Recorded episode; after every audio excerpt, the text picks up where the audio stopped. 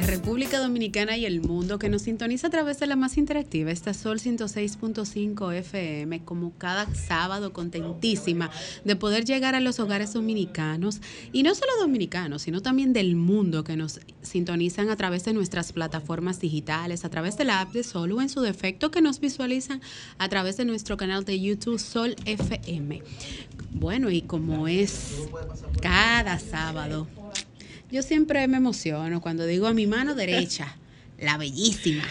Marta Figuereo, buenas tardes. Buenas tardes. Tú sabes que comenzaste y yo pensé que era que tú estabas eh, hablando sola. ¿Cómo? Eh, así, al no tener el, el, audífono. Buenas tardes, Denisa.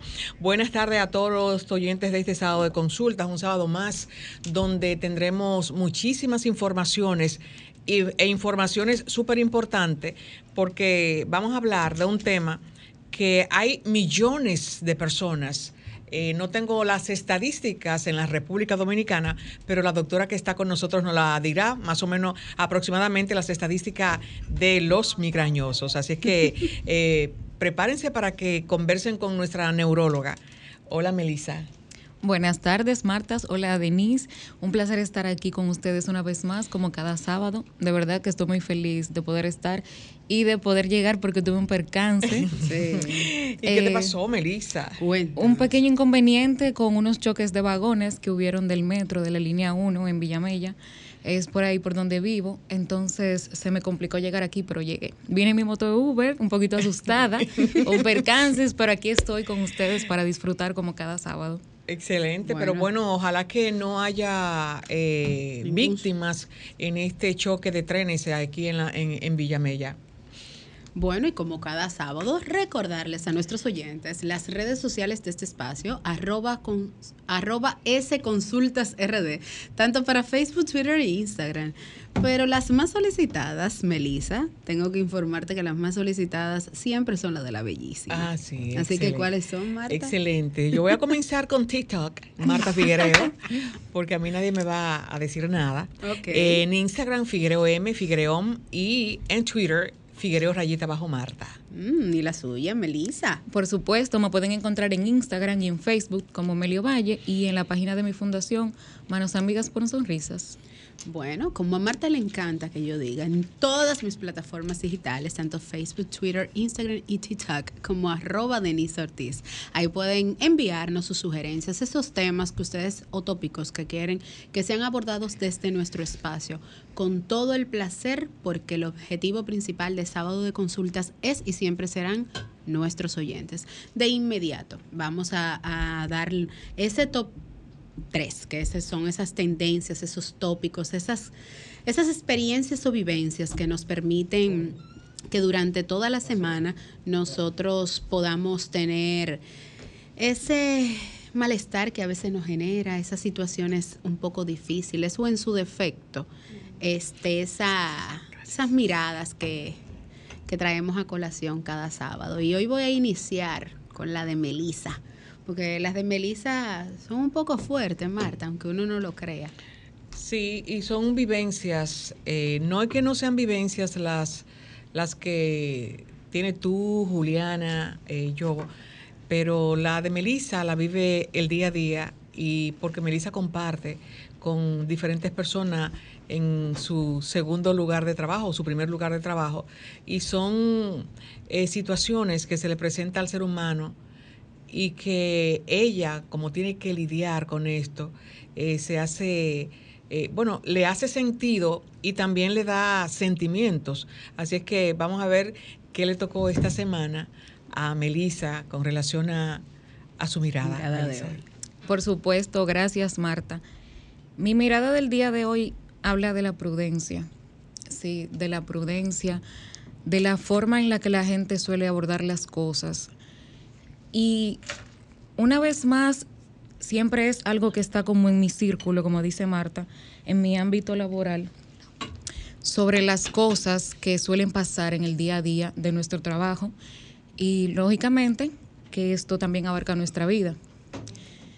Yo hablaba con una familiar de una paciente, la cual me comentó que había un diagnóstico reservado de una de sus de, una paciente de, una familiar de ella en la cual querían mantenerlo oculto por un tiempo porque no era prudente darlo a conocer. Entonces, otra de sus familiares se había enterado y lo había divulgado en la familia completa. Fue de muy mal gusto, tanto como para la paciente y también para la chica, que eso se divulgara de esa manera, donde había que tener prudencia porque era un diagnóstico reservado y también había que respetar el derecho tanto de la paciente como la de la, de la familia que quería tenerlo oculto. Y esto engloba varias cosas porque también la imprudencia que tiene la gente conduciendo a la hora de visitar a alguien, fijándose en cosas, en problemas que hay en las demás casas. Y dicen que el que sabe que la persona que sabe del problema de la casa es la que está dentro, no la que está afuera. Entonces, yo entiendo que debemos ser más prudentes porque nunca sabemos la situación por la que está pasando alguien. Lo que me pasó hace un momento, cuando yo venía de camino en un moto Uber, yo vine con un señor un poco mayor y cancelé el Uber varias veces porque él casi no llegaba. Aparentemente él es una persona que esa es su fuente para recibir ingresos y también resolver sus problemas y me asusté un poco cuando lo vi porque lo vi un poquito mayor, pero dije, bueno, quizás es la forma de él sustentarse. Y a donde quiero llegar es que cuando veníamos de camino pasó un camión de la basura y había un pequeño orificio por donde podíamos pasar. Y cuando el señor entró, el camión aceleró oh y trató como de, de cerrarle. Y yo apreté el señor y le dije que se detuviera. Y él dijo, no, porque él es un imprudente. Yo le dije, pero usted vio que él le trancó y de todas formas quienes perdíamos éramos nosotros. Y eso tiene mucho que ver con la imprudencia porque el señor del camión sí veía que nosotros íbamos ahí. Y yo entiendo que hay también muchas personas imprudentes que conducen. La mayoría son motoristas, lamentablemente, pero son vidas humanas y la gente tiene que ser más prudente porque ahí pudo haber pasado un accidente muy feo y tenemos que ser más empáticos con la gente, porque a pesar de que yo venía rápido porque necesitaba llegar al programa, independientemente de la necesidad que tuviese el chofer del camión de la basura, no justifica que actuara de esa manera, porque él estaba atentando contra mi vida y contra la vida del Señor. Entonces, a ustedes que nos escuchan y nos están viendo, yo quiero decirles que si ustedes pueden ser prudentes en cada situación, en cualquier momento, no importa lo que sea, si es algo familiar, laboral, de cualquier índole, que lo sean. Porque todo el que vive un problema es quien lo tiene ahí, quien lo está enfrentando. Y es muy fácil actuar y comentar de manera inadecuada cuando no nos cuesta nada.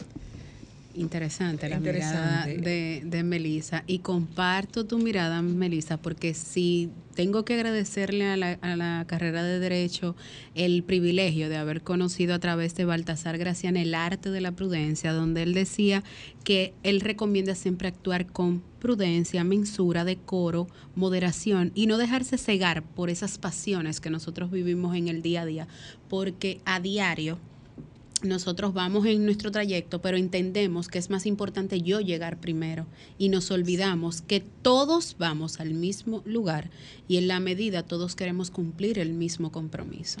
Así es. Y tú sabes que eh, tomando la prudencia como parte del tema que, que se me ocurre es con relación a, al significado etimológicamente de la palabra pasión, que dice que está ligada a un estado afectivo de padecimiento y de sufrimiento. Por tanto, su significado tácito es la acción de sufrir. Esto es de la pasión. Pero según el diccionario de lenguas de Oxford, una definición de pasión. ¿De dónde? Oxford. All right. Ah. Sentimiento, la pasión es un sentimiento vehemente, capaz de dominar la voluntad y perturbar la razón, como el amor, el odio, los celos o la ira intenso. Entonces, eso es pasión. Pero ¿qué dice Proverbios 15, el versículo 1? La suave respuesta aparta el furor, mas la palabra hiriente hace subir la ira. Entonces digo, prudencia, pasión e ira. Y la prudencia es lo que nos pide, eh, yo digo que el Señor, a la hora de actuar con pasión y con ira para ejecutar algo, para que no haya sufrimiento. ¿Por qué lo digo? en esta semana hemos tenido muchísimas informaciones con relación al problema de la frontera, eh, con relación a, a, esas conversaciones, a los, al despliegue de militares en la frontera. Hay muchas pasiones hay mucha imprudencia, hay muchos comentarios en las redes donde nosotros nos hacemos partícipes eh, diciendo un sí, que vamos a hacer y que no vamos a hacer, sin saber lo que eh, pueda ocurrir o lo que le podamos hacer por una ira daño al hermano, al que, al, al, al inmigrante que está aquí en la República Dominicana, por unos problemas, eh, bueno, problemas de antaño y muchos problemas políticos y de problemas también de, agitación o agitamiento, como se pueda llamar. Entonces, debemos nosotros mirar las cosas, eh, escuchar, escuchar antes de actuar y vivir con prudencia. Vamos a actuar con prudencia y no nos dejemos llevar por tantas informaciones, muchas verdaderas, otras que no son verdaderas y videos que son viejísimos, comentarios de uno u otro que no son recientes. Así es que vamos a, trabajar con cordura y a no hablar con ira eh, y tener prudencia. Bueno, interesante sus miradas de acuerdo a la prudencia. En mi caso particular, esta semana traigo a colación una, una, dos palabras que yo pensaba que en mi lenguaje, ¿verdad?, de vida no existían. Y me llama mucho la atención porque seguridad emocional. Ah. Y así titulo. seguridad emocional. Entendía que solamente era inteligencia. que era la inteligencia. Y casualmente empecé a indagar sobre esto por situaciones que nos acontecen en nuestro diario vivir que tú dices, ¿soy inteligente o tengo seguridad emocional? La seguridad emocional, para los que no la conocen, es una sensación de satisfacción que nos sentimos como dice el nombre, sensación. Nos sentimos a gusto de percibir que hemos sido capaces de convertirnos en la persona que queremos ser y haber construido a nuestro, a nuestro alrededor un entorno sano y nutricio. Señores, sano y nutricio. Que es Exacto. Y justamente traigo a colación esto porque yo soy una super fans de una página en, Instagram que se llama Soy Humanólogo. Y él dice, cita entre, entre comillas, no hay seguridad emocional en un espacio donde hay constante invalidación. Pero me llamó mucho la atención y me hizo ruido, como a Marta le gusta que diga, porque hablamos de sano y de nutricio. Pero si estamos en un ambiente donde no hay donde todo es una invalidación constante, entonces significa que hay poca empatía, que hay nula reciprocidad y constantes reproches, donde no es negociable permanecer en lugares donde tú eres infeliz. No es negociable, porque entonces ahí sí entra nuestra inteligencia emocional, que es la capacidad que nosotros tenemos como persona de decidir qué queremos que emocional, emocionalmente nos afecte. No es negociable permanecer en esos lugares donde eres feliz, donde te silencian, en espacios donde sientes que poco a poco te vas apagando y te vas desgastando. Entonces, Soy Humanólogo dice, no mereces habituar en un lugar así. Y así cierra su espacio.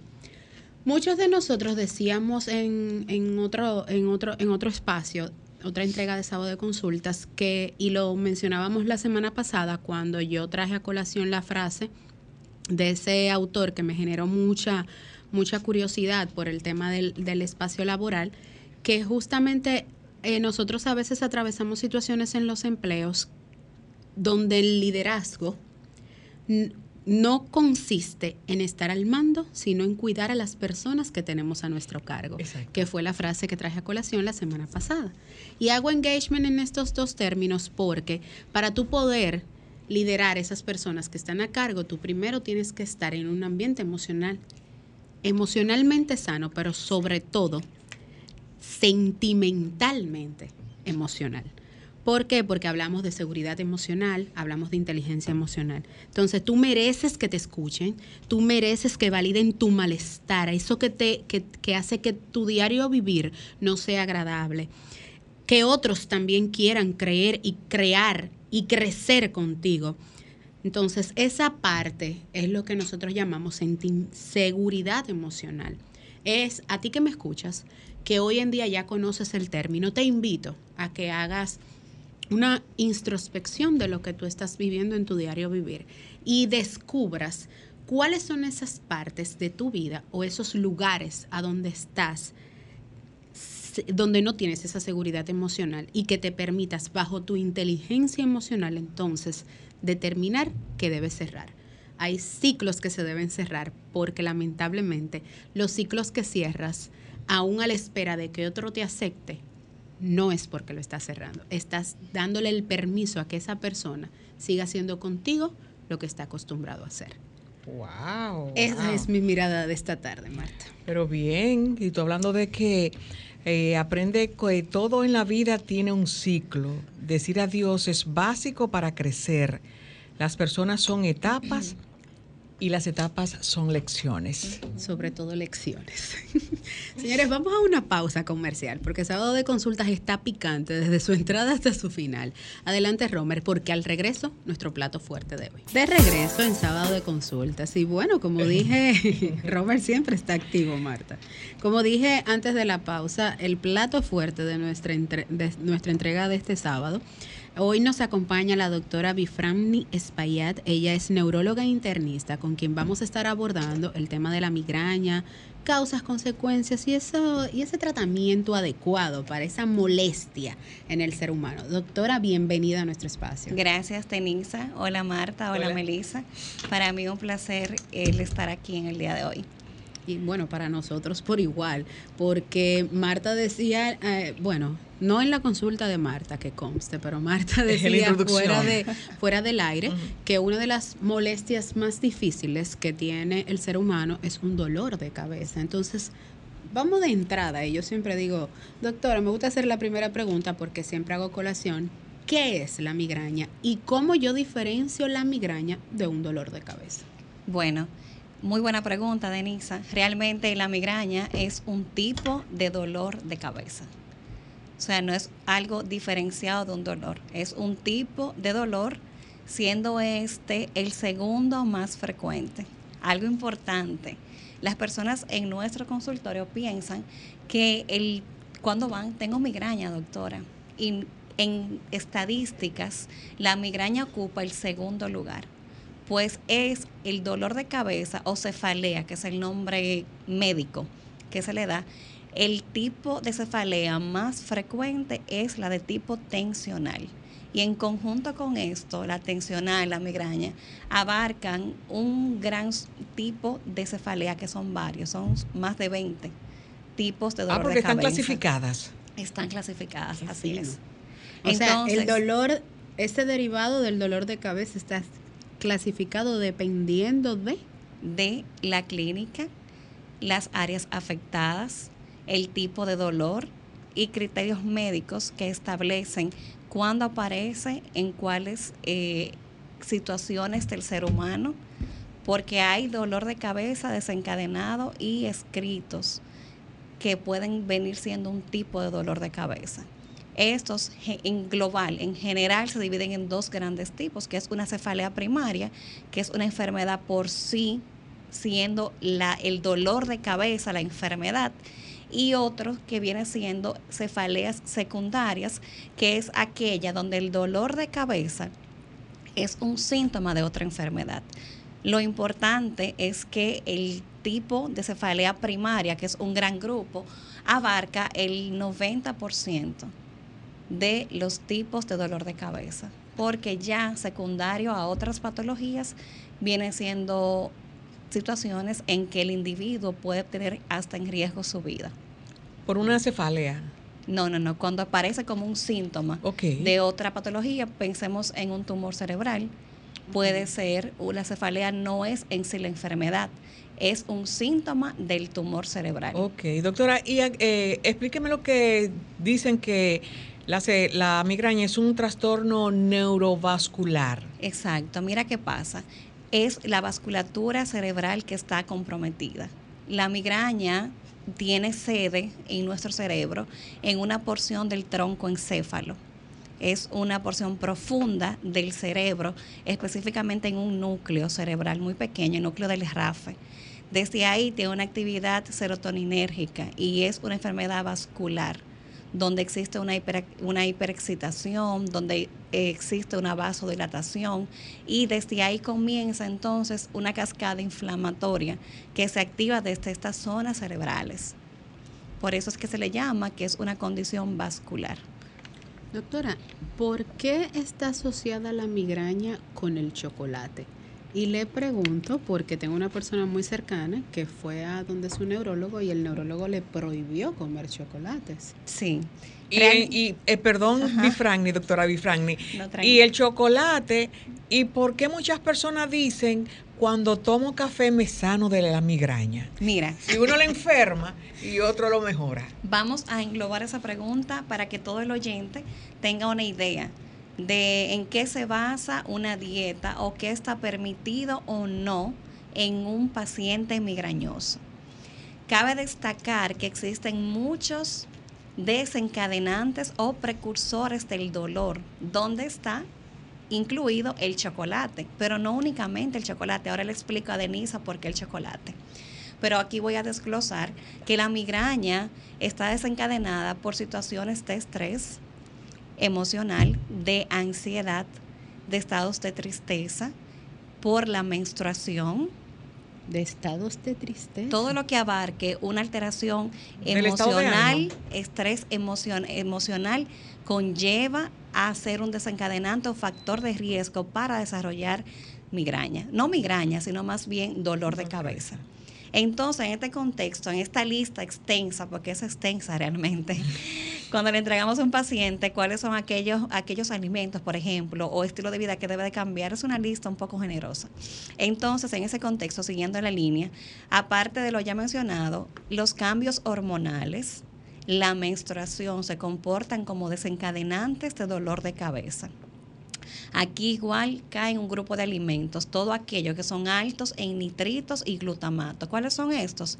Alimentos que son altamente procesados y empacados, conservantes. O sea, todo lo que tú encuentres en el supermercado, enlatado, eh, atún, ketchup, mayonesa, salsas picantes, papitas. Carnes procesadas también todo en general que lleve un proceso donde le incluyan nitratos y glutamato para conservarlo, que es lo que fundamental, fundamentalmente utilizan, se comportan como precursores y desencadenantes del dolor de cabeza. Aquí también entra lo que es el vino tinto. ¿Por qué? Porque el estado de fermentación, o sea, todos los, eh, el proceso del vino, de la formación, se comporta como un desencadenante por activación de esta zona que ya hablamos de hiperexcitabilidad cerebral. Aquí entran también los lácteos en general.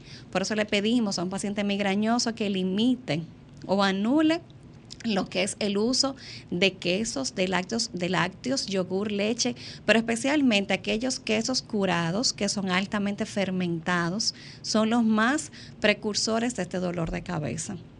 En ese contexto, la lista podemos seguir ahí también sensaciones, tipos de olor que pacientes nos refieren que tienden a olores muy cítricos, sobre todo, aunque dicen, doctora, un, dolor, un olor fuerte de un, de un perfume, pero cuando te vas, el componente de este perfume es altamente cítrico. Este tipo de olores tienen un desencadenante en dolor de cabeza. Otra cosa muy importante, el paciente migrañoso no me puede pasar hambre lamentablemente está muy en boga, nosotras como mujeres lo sabemos, lo que es el ayuno intermitente, que es un tipo de estilo de vida fit, donde las personas optan por ayunar 18, 20, 24 horas. En el caso de estos pacientes, no se benefician, pues el ayuno se comporta como un desencadenante del dolor. También estas personas que se exponen a, a ejercicios excesivos, también pueden desencadenar por hiperexcitabilidad. Estos pacientes que se exponen a un contacto muy directo con el sol también. O sea, es un cambio paulatino que tenemos que hacer desde tu adecuación tu estilo de vida y tu alimentación. Es decir, que no solamente es el chocolate. No. Hay muchísimos otros eh, Factores. eh, Factores. factores. Doctora, En- eh, perdóneme, ah, con relación al café que faltaba. Ajá, nos faltaba la pregunta A ella de, encanta de. Denisa, perdón, donde el chocolate, específicamente chocolates negros, altamente en cacao, 80, 70%, 85%, suelen presentar, eh, suelen desencadenar el dolor de cabeza porque por el alto contenido en teofilina. Y yo tomándolo porque como no tenía azúcar. Ajá, es muy bueno, pero en la vida hay de todo. Yo tengo un porcentaje alto de pacientes, en tu caso, Marta, que me preguntaba de la, del café. La cafeína es un sustrato que se comporta como un eh, mejorando el dolor, como un alivio al dolor de cabeza. Pero en un 80% de mis pacientes le ha ido súper bien con medicamentos que incluyen cafeína y con el uso de dos tazas de café, pre- pre- preferiblemente amargo, porque el azúcar y el cerebro no tienen buena relación. Entonces, pero hay un 20% de esos pacientes que no tienen una mejoría, aún con la toma de café, aún con medicamentos que incluyan cafeína, porque tratamos enfermedades y pacientes, pero precisamente lo que más nos enfocamos es en pacientes, porque cada paciente puede debutar y presentar la, mi- la misma migraña con mejoría a diversas cosas. Tengo pacientes, por ejemplo, que el chocolate no le empeora ni le provoca el dolor de cabeza. Hay pacientes que tienen una selección de vinos que tinto, porque es el tinto más que el rosado y que el blanco, que no le empeora el dolor. Dicen, doctora, cuando uso los californianos, por ejemplo, me duele muchísimo. Si ahí nos vamos al trasfondo, quizá la forma en que procesan este tipo de uva que viene desde California es diferente.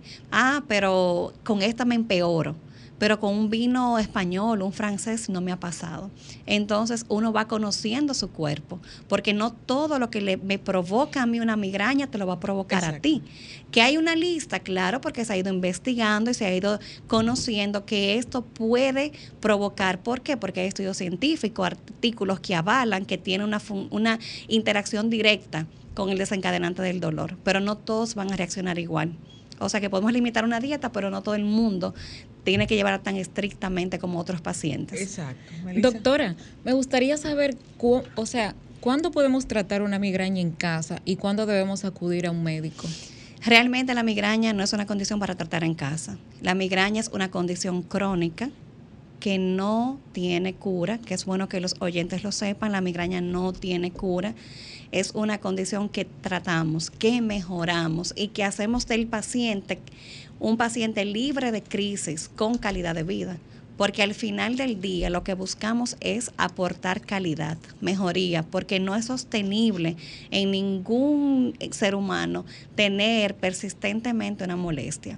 En ese caso, Melissa, desde que tú tengas eh, conocimiento, que desde la juventud, por ejemplo, desde que la adolescencia, yo vengo debutando con muchos dolores de cabeza, que la clínica como neurólogos nos va a orientar muchísimo ante cuál tipo de dolor de cabeza o cefalea yo estoy, si es una primaria, porque la enfermedad per se es el dolor de cabeza o no, déjame ver, porque me está dando banderas rojas, que es el nombre que le damos a aquellos hallazgos que dicen, decimos no, puede ser una cefalea secundaria a otra condición.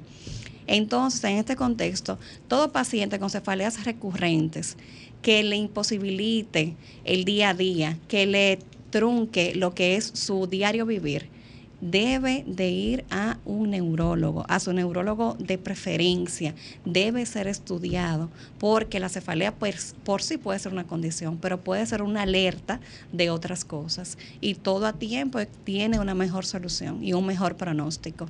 La conversación está bastante interesante. Doctora, le vamos a hacer una breve pausa comercial porque tenemos que cumplir con nuestros compromisos.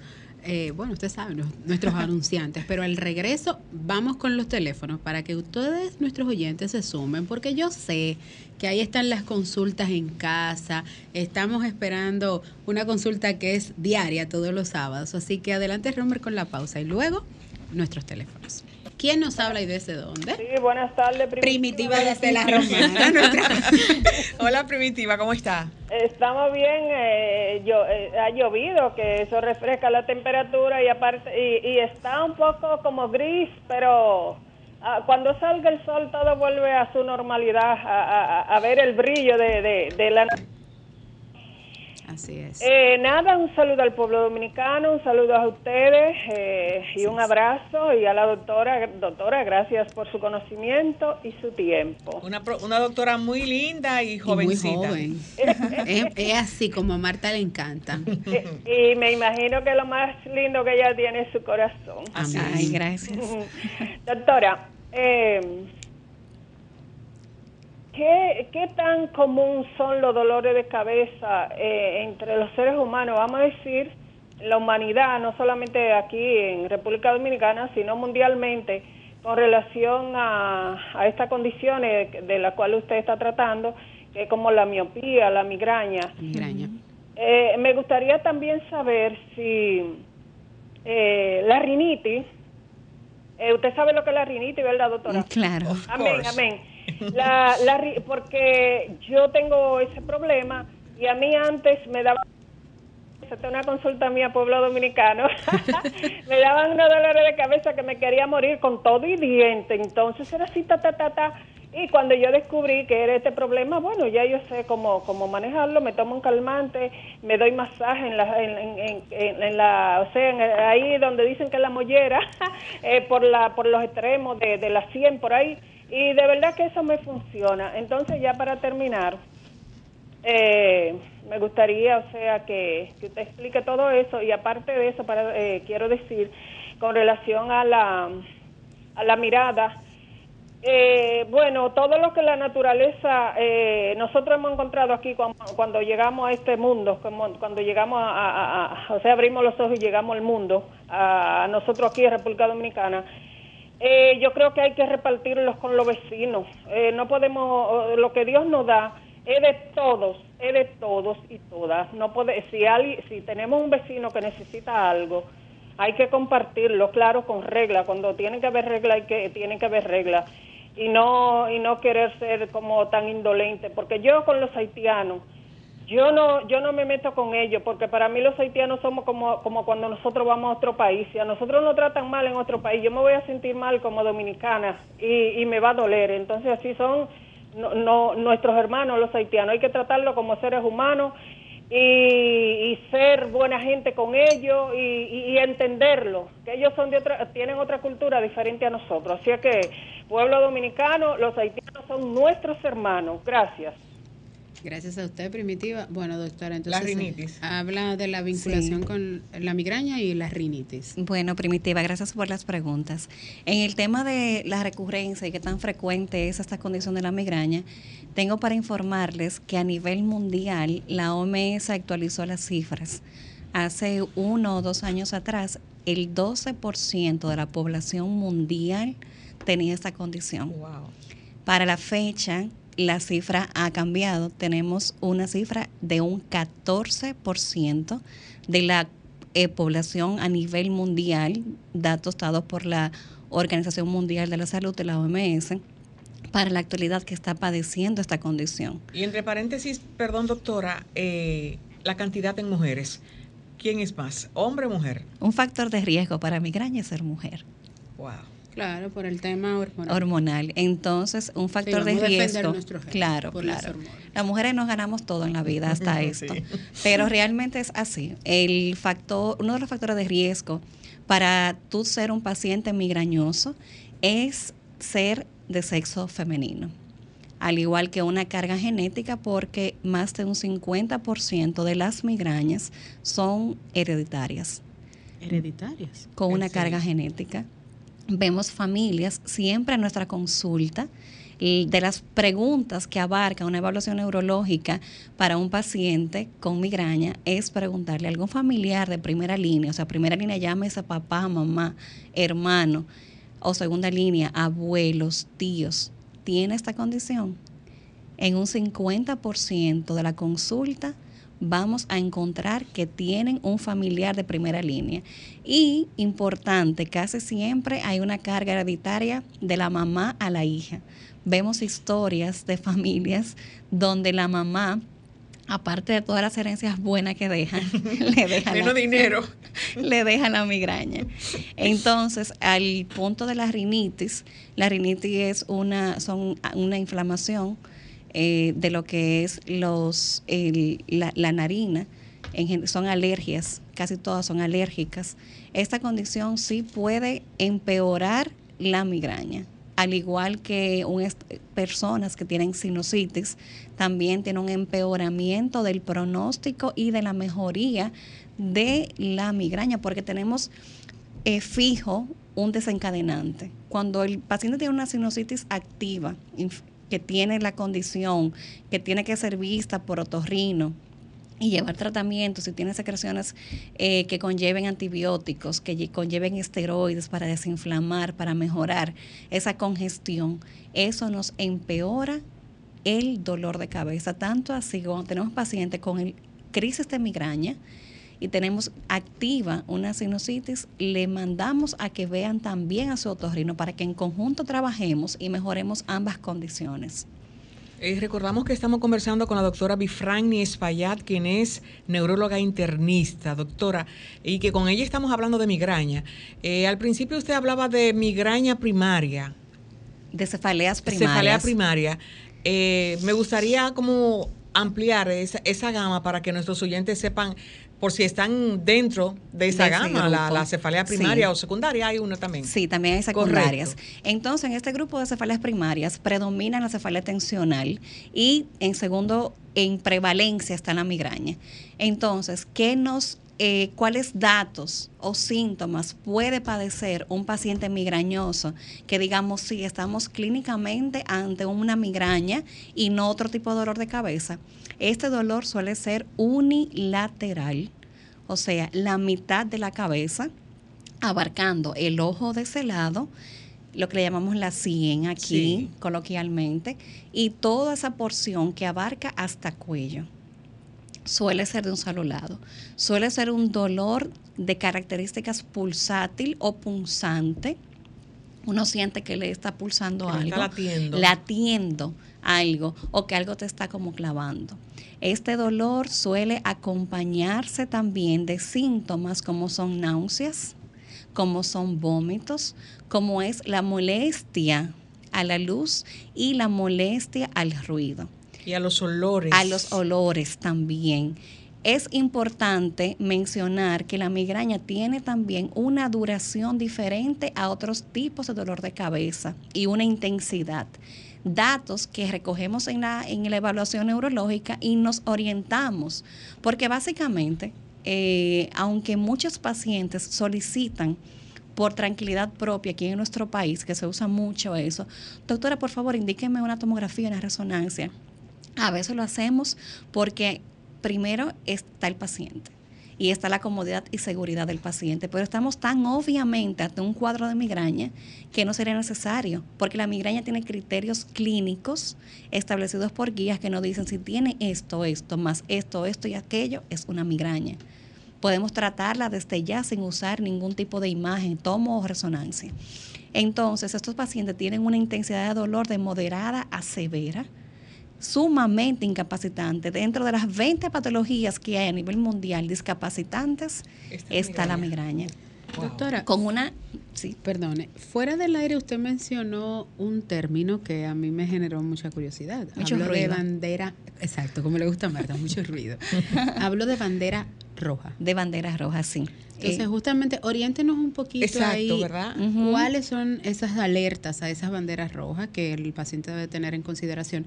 Y que, como usted bien dijo al inicio de nuestro espacio, la migraña no se trata en casa, sino con un especialista, el que ellos prefieran. Y también que hable de los medicamentos. Entonces, antes de, de Para los también, porque migrañosos. Usted sabe que Claro. Marta dijo que estaban en mis consultas, me siento muy, muy cómoda con el tema. sí. no, Eh, no, también- nos sentimos muy cómodas porque Ah, ok. yo no dejo eh, No, pegada porque de la doctora. fue a mí, ¿verdad? Pero entonces usted también mencionó una terminología y dijo que el cerebro no quiere nada Con con, el azúcar. azúcar. Sí. Entonces ahí me habla de las banderas, pero también me explica por qué el cerebro no le gusta nada con azúcar. Perfecto, perfecto. Entonces, culminando con estos síntomas, es un dolor que va de severo a de moderado a severo, o sea, un dolor incapacitante. Estos pacientes prefieren una habitación oscura, tranquila, no ruido, no luz. Prefieren acostarse, dejan de ir al trabajo, lo que carga el sistema laboral de muchas ausencias laborales. Entonces, esto es tan discapacitante que tú ausentismo laboral en estos pacientes. Entonces, ya con estos síntomas, podemos pensar y estamos casi en, el diagnóstico de una migraña. Ya otro tipo de cefalea primaria como la tensional tiene otras características que podemos abordar más adelante. Entonces, Marta y Denisa, las banderas rojas son alertas, son estoy aquí, hazme caso, no es algo normal, algo hay detrás de este dolor de cabeza, que es pacientes que nunca en su juventud, porque algo, algo propio de la migraña es que inicia hasta desde la niñez y adolescencia. Niñez. Sí, suelen debutar desde la preadolescencia hasta la juventud temprana. Estos pacientes comienzan desde joven con el dolor de cabeza.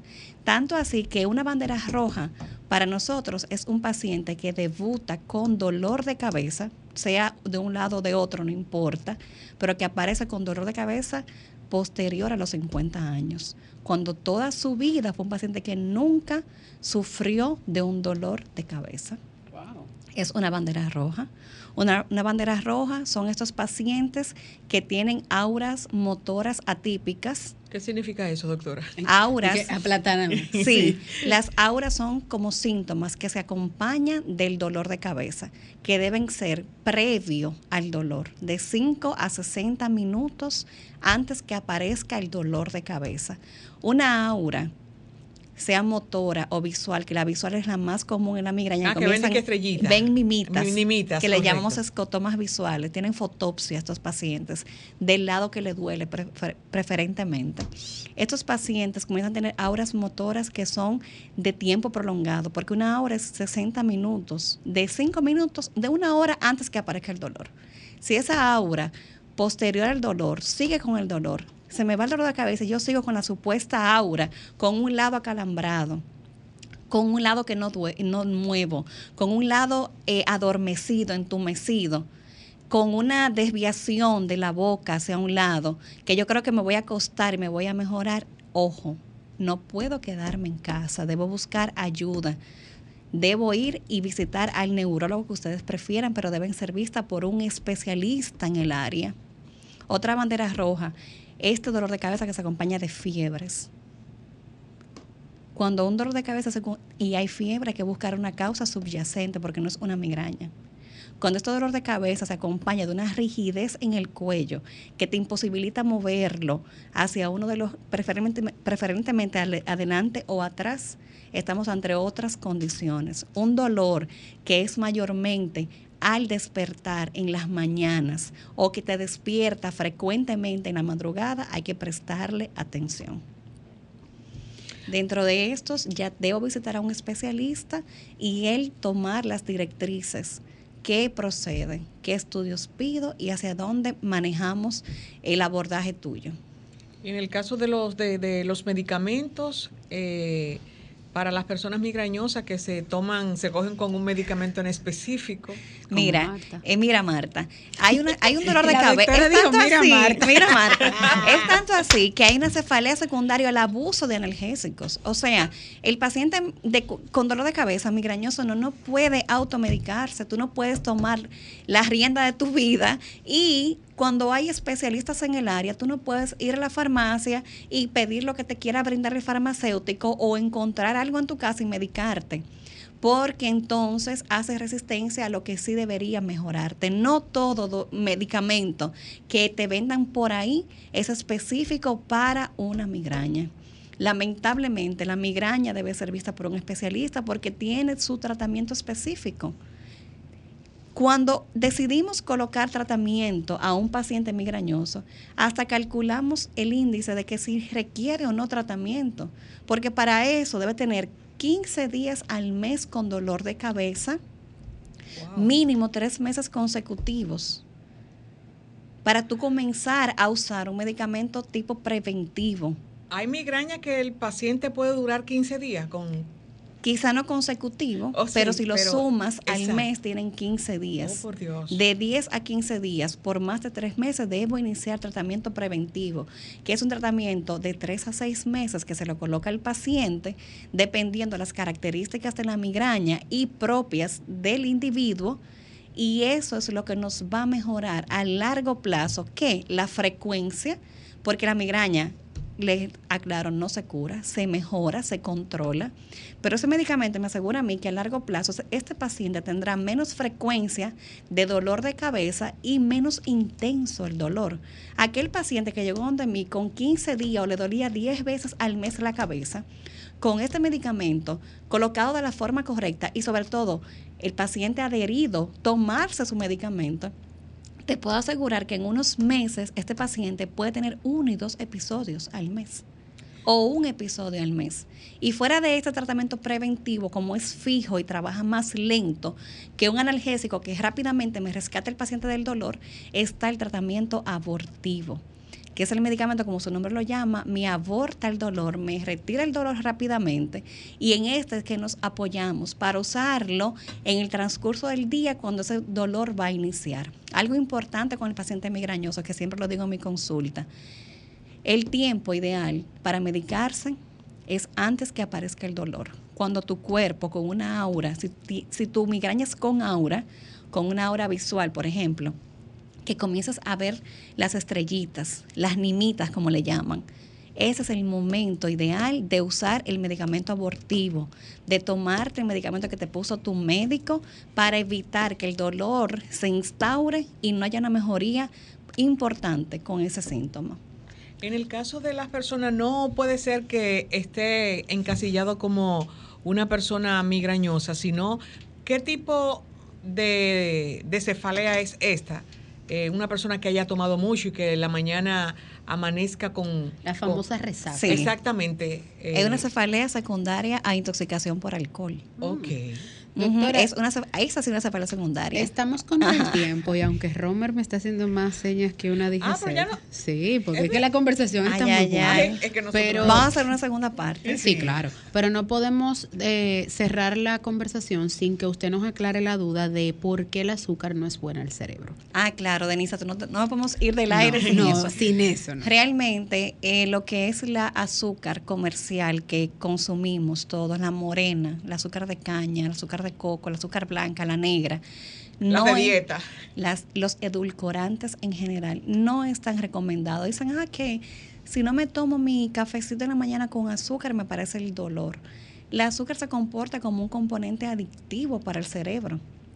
Tu cerebro no te duele porque no consumiste azúcar, sino porque está en un estado de abstinencia del azúcar.